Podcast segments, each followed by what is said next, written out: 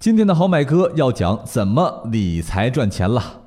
赚钱不容易啊，所以投资啊，咱也别乱投。首先呢，好买哥必须问你几个严肃的问题：这笔钱你打算投资多久？预期收益是多少？你能承受多少风险呢？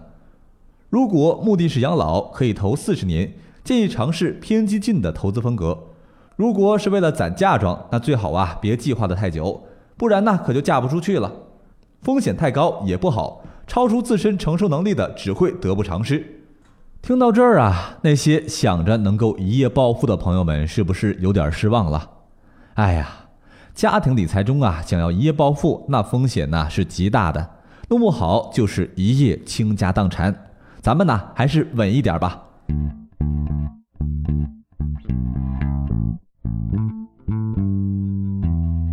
有趣好玩就在财富自由说。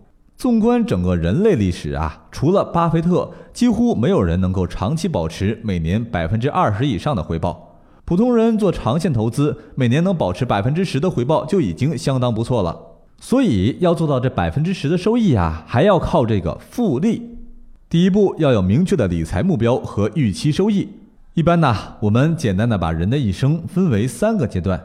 第一个阶段是二十五到四十岁，是财富初期的积累期。随着工作年限的增长，职位得到提升，工资也会越来越高。这段时间从一生来看，投资期限比较长，风险承受能力更强。第二个阶段是四十一岁到六十五岁，是一个人的财富增长期。在大型企业的工作一般会做到中层或者是私营企业的中上层，财富积累到一定程度，是时候思考退休后的生活了。投资期限偏中期，风险承受能力较强。相对于第一阶段较弱，第三阶段是六十六岁到九十岁，是大部分人享受财富的阶段。这时候开始了退休生活，失去了赚钱的能力，只能依靠退休金或者是年轻时攒下的投资收益，风险承受能力较弱，投资期限也仅剩下了二十年左右。除了年龄因素，个人的风险偏好也会因投资的经验不同而出现差异。这里也可以分成风险厌恶型的投资人以及风险偏好型的投资人。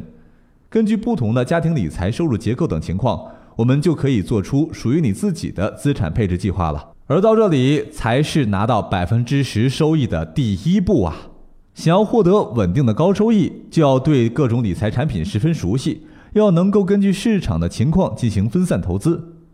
而如何做到这些呢？请关注我们下一期的节目。同时啊，你也可以关注我们的微信公众号“好买商学院”，回复关键词“定投”啊，好买哥给你推送一篇关于极简投资的图文。我们下期再见。